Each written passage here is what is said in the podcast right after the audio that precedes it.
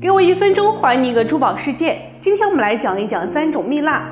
波蜜是对波罗的海蜜蜡的一种简称，分为纯海料和半海料两种，以黄白两色为主。从海里捞出来的是纯海料，从地里开采出来的是半海料。贵族蜡是一种配方蜡，以胶木为主要材料，再辅以多种配方合成的一种蜜蜡，在当时的欧洲具有很高的价值。到现在，这个秘方已经不复存在了。